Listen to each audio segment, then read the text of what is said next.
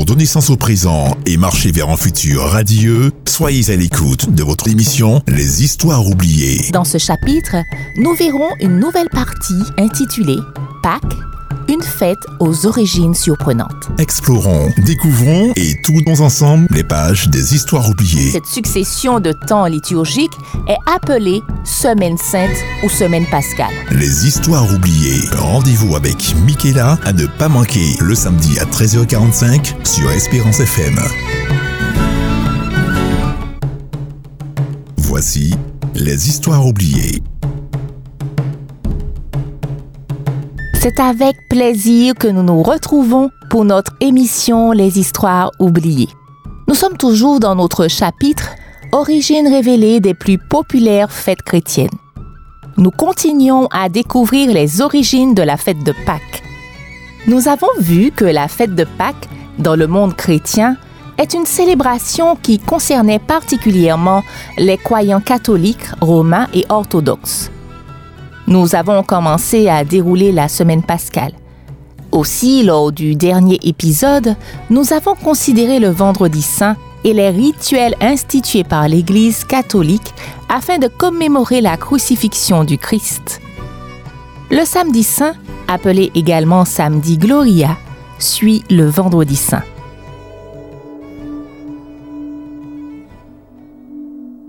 Le samedi saint est considérée comme la plus sainte des nuits, car selon l'enseignement catholique, elle termine le Tridium pascal et inaugure la fête de Pâques le dimanche matin.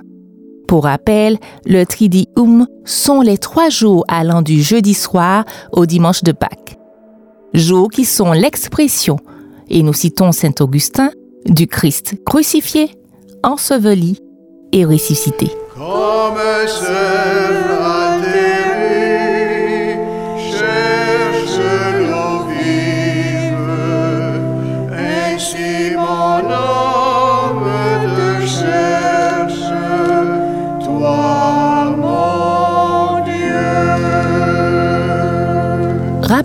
Que la célébration de la Passion du Christ le vendredi saint a donné lieu à un dépouillement de l'Église, croix et autel voilés. Le fidèle se retire dans le silence et entre dans la célébration du silence. Le croyant est ainsi amené à expérimenter l'absence de Dieu la journée du samedi. La pratique du silence se traduit par le jeûne de nourriture et de paroles inutiles.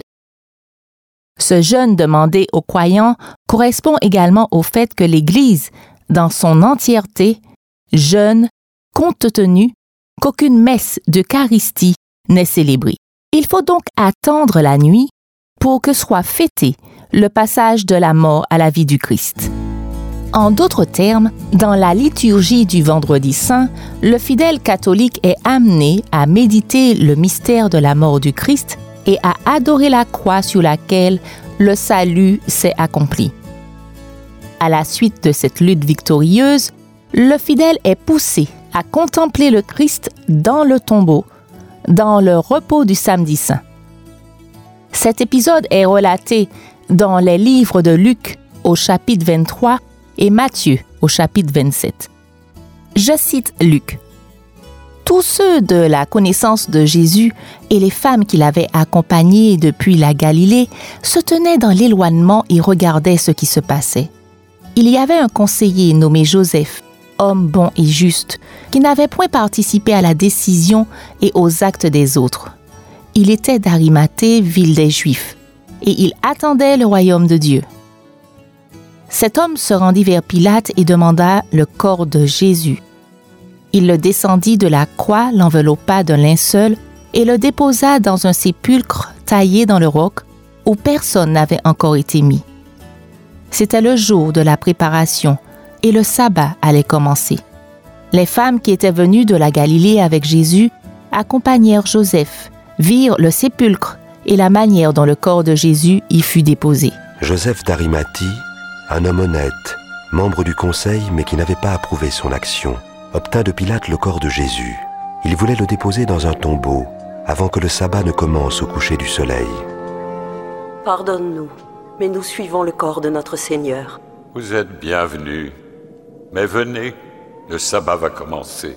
Et s'en étant retournées, elles préparèrent des aromates et des parfums. Puis, elles se reposèrent le jour du sabbat, selon la loi. Je cite Matthieu. Le lendemain, qui était le jour après la préparation, les principaux sacrificateurs et les pharisiens allèrent ensemble auprès de Pilate et dirent, Seigneur, nous nous souvenons que cet imposteur a dit, quand il vivait encore, Après trois jours je ressusciterai. Ordonne donc que le sépulcre soit gardé jusqu'au troisième jour, afin que ses disciples ne viennent pas dérober le corps, et dire au peuple, Il est ressuscité des morts. Cette dernière imposture serait pire que la première. Pilate leur dit, Vous avez une garde. Allez, gardez-le comme vous l'entendrez. Ils s'en allèrent et s'assurèrent du sépulcre au moyen de la garde, après avoir scellé la pierre. Fin de citation. Le silence pour le croyant catholique se pratique également par la prière, continuité de la grande prière du Christ initiée le vendredi saint. Pour le fidèle, le samedi saint n'est pas un espace-temps inutile et vide. Ce n'est pas un jour de lamentation et de deuil, mais le jour d'un silence dit aimant, que le fidèle passe avec Marie. En effet, on parle d'un grand sabbat que l'Église passe avec Marie, méditant sur les souffrances, la mort et l'ensevelissement du Christ. L'ensemble des rituels se déroule principalement le soir. D'ailleurs, quand on parle du samedi saint, il est question de la célébration de la veillée ou vigile pascal. Cette lumière qui sera remise tout à l'heure aux huit futurs baptisés pour symboliser qu'ils sont eux aussi la lumière du monde. Petit à petit, les lumières commencent à s'allumer. La procession du cierge pascal continue d'avancer dans un grand silence sans aucune lumière, mais seulement les lumières des bougies. Dans la mesure où la liturgie du samedi saint vise à commémorer l'épisode du Christ dans le tombeau, sa victoire sur la mort, la victoire de la lumière sur les ténèbres. La veillée pascale commence par ce qui s'appelle la bénédiction du feu et la liturgie des lumières. Au cours de la veillée, le feu et le cierge de Pâques sont allumés puis la flamme est transmise aux fidèles. Le missel romain donne le sens du samedi saint en ces termes. Je cite. Le samedi saint, l'Église demeure auprès du tombeau de son Seigneur. Elle médite la passion et la mort du Christ ainsi que sa descente au séjour des morts en attendant sa résurrection dans le jeûne et la prière. Fin de citation. C'est également au cours de la soirée que sont célébrés les baptêmes d'adultes. Les baptisés, après le sacrement, sont revêtus d'un vêtement blanc. Vêtements qu'ils porteront au cours d'autres temps forts du temps pascal. Si le baptisé est confirmé ce même soir, il bénéficiera du rite avec le Saint Crème, la marque de l'Esprit Saint. La confirmation est un autre sacrement qui donne l'Esprit Saint au confirmant. Au cours de ce rituel, le prêtre marque un signe de la croix sur le front du confirmant avec le Saint Crème en disant Sois marqué de l'Esprit Saint, le don de Dieu. Le Saint Crème est l'huile consacrée, employée dans des sacrements ou cérémonies des églises catholiques et orthodoxes. Il faut noter que pendant la période du Tridium pascal, les cloches des églises ne sonnent pas.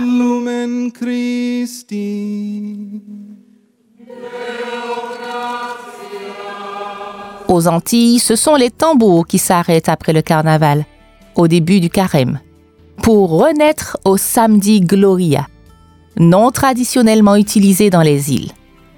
Aux Antilles, notamment à la Martinique, le samedi saint est appelé samedi Gloria. Cette appellation repose sur un rituel pratiqué depuis de nombreuses années. Il s'agit de la consécration des eaux baptismales. Après ce service effectué par l'évêque sur le parvis de l'église, était célébrée une messe au cours de laquelle le prêtre chantait le Gloria in excelsis Deo. C'est ainsi que ce chant qui reprend les paroles d'un cantique de Noël, est resté attaché au samedi précédent le dimanche de Pâques. C'est ainsi que le samedi saint est devenu samedi Gloria. Il faut savoir également que le samedi saint à l'époque de l'esclavage était une journée spéciale. En effet, l'esclave pouvait de nouveau jouer du tambour et danser. C'était donc un jour de réjouissance à la suite de l'interdiction qui leur était faite pendant le carême. En commémoration à cette tradition, les samedis Gloria sont devenus des journées populaires. En effet, le samedi Gloria deviendra le jour de prédilection afin d'organiser des rencontres autour du tambour, du belay et damier. Au prochain épisode, nous verrons le dimanche de Pâques. À très bientôt! C'était Les Histoires oubliées.